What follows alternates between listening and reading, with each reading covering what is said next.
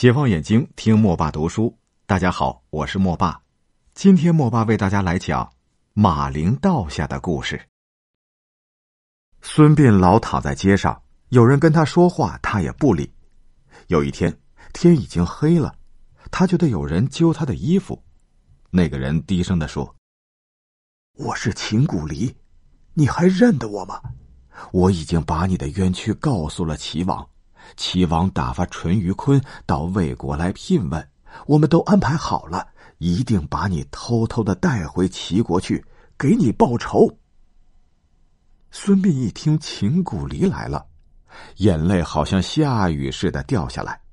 他说：“你们可得小心点儿，庞涓天天派人看着我。”秦古离给孙膑换上衣服，把他抱上车。那套脏衣服叫一个手下人穿上，让他假装孙膑，披头散发的，两只手捧着脑袋躺在那儿。第二天，魏惠王招待了齐国的使臣淳于髡，送他一点礼物，叫庞涓护送他出境。那天，庞涓已经得到了地面上的人报告，说孙膑还在街上躺着，他就挺放心的去送齐国的使臣。淳于髡叫秦古离的车马先走一步，自己跟庞涓谈了一会儿天然后大大方方的辞别了庞涓，动身走了。过了两天，那个手下人脱去了孙膑的衣服，偷着跑回去了。地面上的人一见那套脏衣服扔在那儿，孙膑不见了，赶紧去向庞涓报告，说是大概跳河死了。庞涓怕魏惠王查问。就说孙膑淹死了。淳于髡、秦古离他们带着孙膑到了齐国，大夫田忌亲自到城外去接他。孙膑到了田忌家里，洗个澡，换了衣服，坐着软轱辘车，跟着田忌去见齐威王。齐威王听他谈论兵法，真是只恨没早点见面，就要封他的官职。孙膑推辞着说。大王，我一点功劳都没有，怎么能受封呢？再说，庞涓要是知道我回到了本国，一定会来找麻烦。我不如不露面，等大王有用得着我的地方，我一定尽力。齐威王就让孙膑住在田忌家里。孙膑想去谢谢秦古离，哪知道他早走了。孙膑打发人去打听叔伯哥哥孙平和孙卓。哪儿找着两个人去啊？他这才知道，那个送信的人原来也是庞涓派人冒充的。哪儿有什么家信和上坟的事儿，全是庞涓使的鬼主意。公元前三五三年，魏惠王派庞涓进攻赵国，围住了赵国的都城邯郸。赵国的国君赵成侯派使者上齐国去求救。情愿把从魏国拿来的中山送给齐国作为谢礼。齐威王知道孙膑的才能，要拜他为大将去救赵国。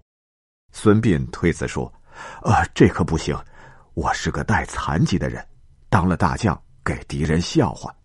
大王还是请田大夫为大将吧。”齐威王就拜田忌为大将，孙膑为军师，发兵去救赵国。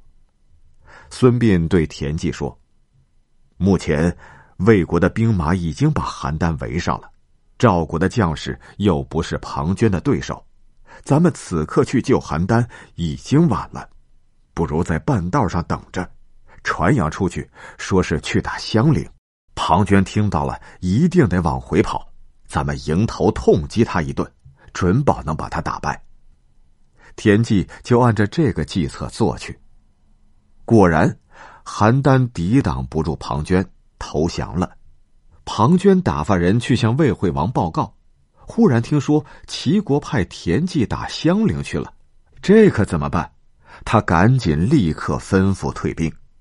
刚退到桂林地界，正碰上齐国的兵马，两下里一开仗，魏兵就败了。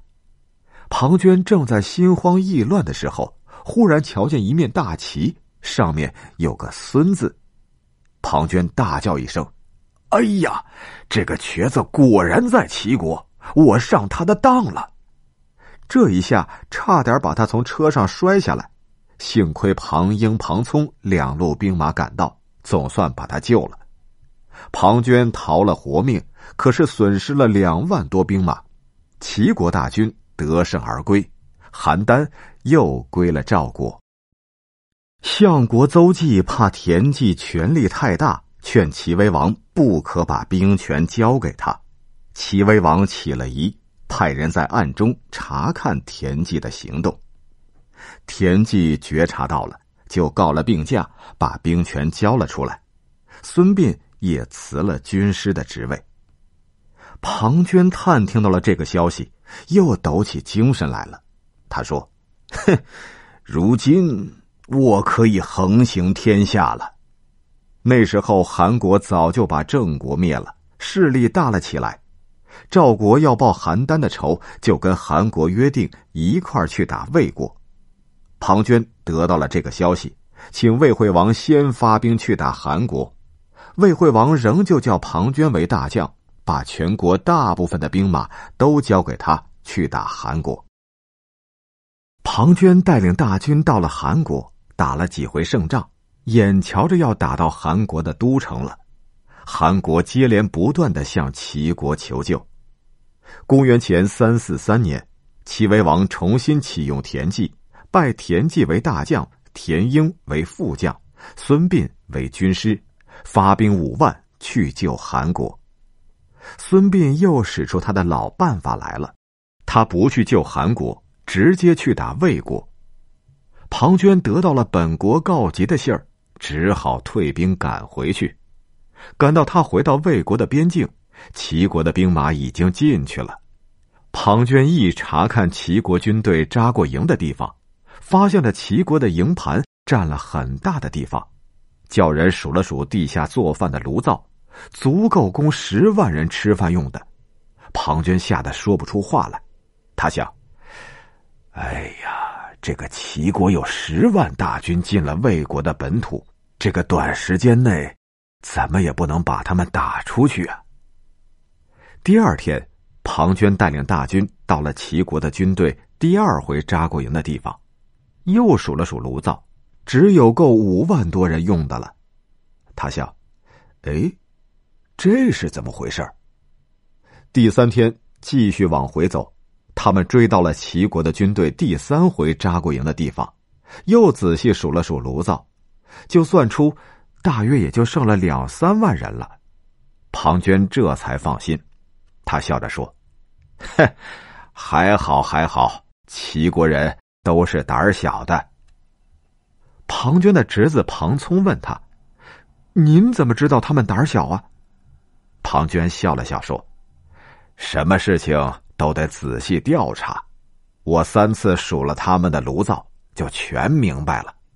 十万大军到了魏国，才三天的功夫就逃了一大半哼。”田忌呀，田忌，这回是你自己来送死，看你能逃到哪儿去！上回桂陵的仇，这回我可得报了。他就吩咐大军，整天整宿的按着齐国军队走的路线追了上去。他们这么一追，一直追到马陵，正是天快擦黑的时候。马陵道是在两座山的中间。山道旁边就是山涧，这时候正是十月底，晚上没有月亮。庞涓恨不得一步追上齐国的军队。虽说是山道，反正是在本国的地界，就吩咐大军顶着星星往下赶。忽然，前面的士兵回来报告：“报告，前面山道给木头堵住了。”庞涓骂着说：“这也值得喊叫吗？”齐国人打算往北逃回本国去，怕咱们今天晚上追上他们，就堵住了道。来，大伙儿一起动手，把木头搬开，不就结了吗？庞涓上前亲自指挥士兵，就见道旁的树全砍倒了，只留着一棵最大的没砍。他奇怪，为什么单单留着这一棵呢？